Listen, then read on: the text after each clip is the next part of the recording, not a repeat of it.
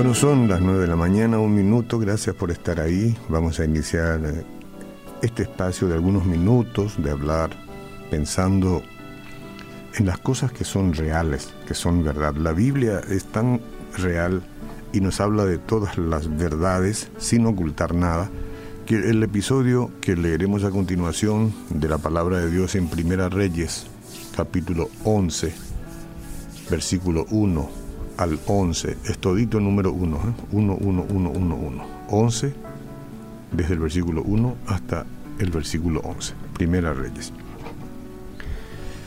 Hay muchas cuestiones que hacen a la carne aquí, pero que están directamente relacionadas con resultados espirituales. Y yo voy a leerlo.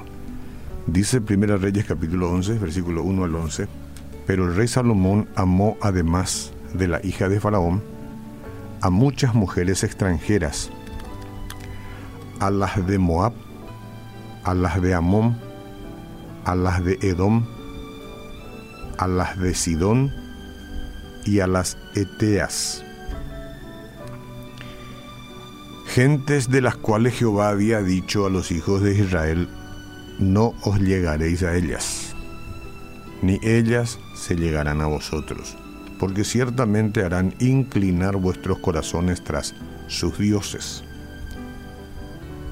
A estas pues se juntó Salomón con amor, justamente lo que Dios dijo que no. Y tuvo setecientas mujeres reinas y trescientas concubinas, y sus mujeres desviaron su corazón. Y cuando Salomón era ya viejo, sus mujeres inclinaron su corazón tras dioses ajenos. Y su corazón no era perfecto con Jehová su Dios como el corazón de su padre David. Porque Salomón siguió a Astoret, diosa de los sidonios, y a Milcom, ídolo abominable de los amonitas. E hizo Salomón lo malo ante los ojos de Jehová y no siguió cumplidamente a Jehová como David su padre.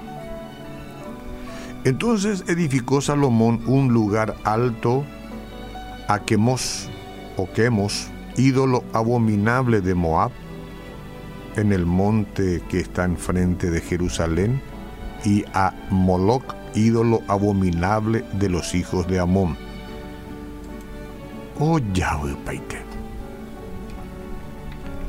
Así hizo para todas sus mujeres extranjeras, las cuales quemaban incienso y ofrecían sacrificio a sus dioses.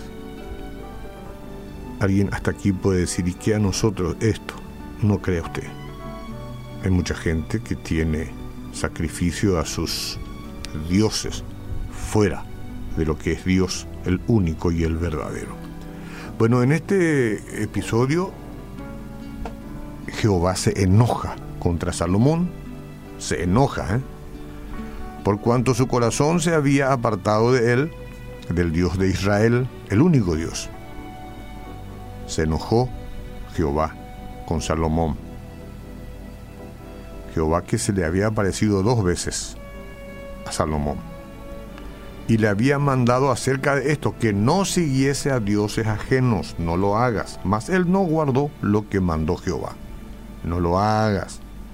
Pero él hizo lo que quiso. Y dijo Jehová a Salomón, por cuanto ha habido esto en ti, y no has guardado mi pacto y mis estatutos que yo te mandé, romperé de ti el reino y lo entregaré a tu siervo. Hasta ahí la palabra de Dios. Que ya dice mucho ¿eh?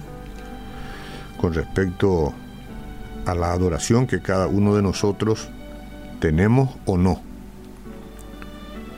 Y todos pensamos que hay ciertas cosas que nunca haríamos. Yo nunca engañaría a mi cónyuge, nunca robaría en mi trabajo al que me emplea nunca traicionaría a un amigo, etc. Al pronunciar las palabras, estamos seguros de que las cumpliremos, ¿verdad?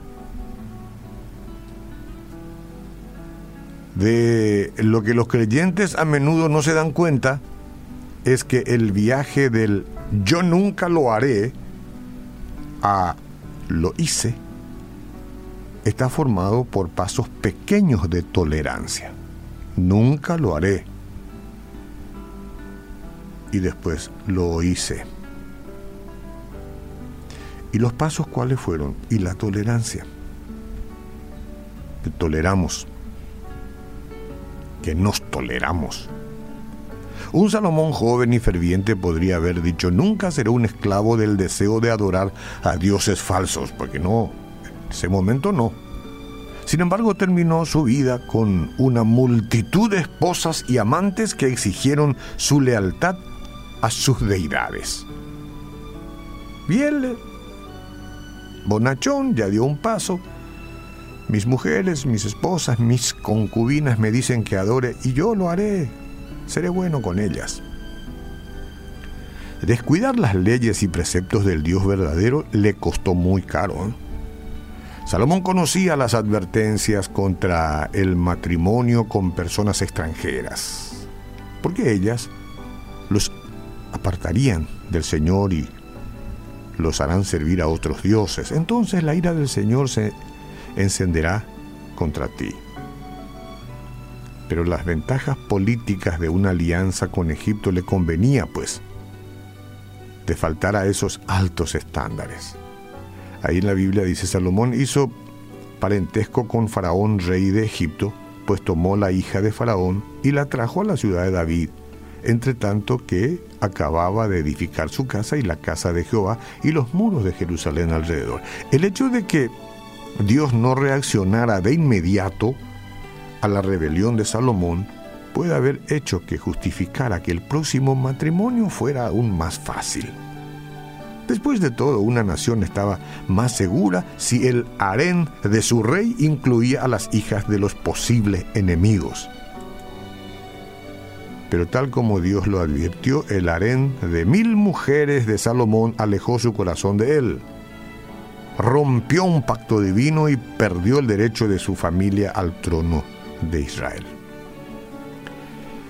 Espero que esto no resulte complejo de entender, que podamos simplificar que el hecho de alejarnos de Jehová, del Dios único, y rendir cultos con mil razones, hacia afuera, hacia donde no corresponde, es perdición. Los mandamientos de Dios están destinados a protegernos, Señora, Señor. ¿Protegernos de qué? Del pecado y del dolor. Para eso están los mandamientos, no para esclavizarnos. La avenencia, es decir, la conformidad, el acuerdo entre dos personas puede parecer tentadora e incluso conveniente pero dar un paso fuera del buen camino hace que el siguiente sea aún más fácil, pero como se trate de incumplir la ley de Dios, solamente el dolor espera más adelante. ¿Quisiera usted volver a leer y releer los mandamientos de Dios en la Biblia? Nos conviene a todos.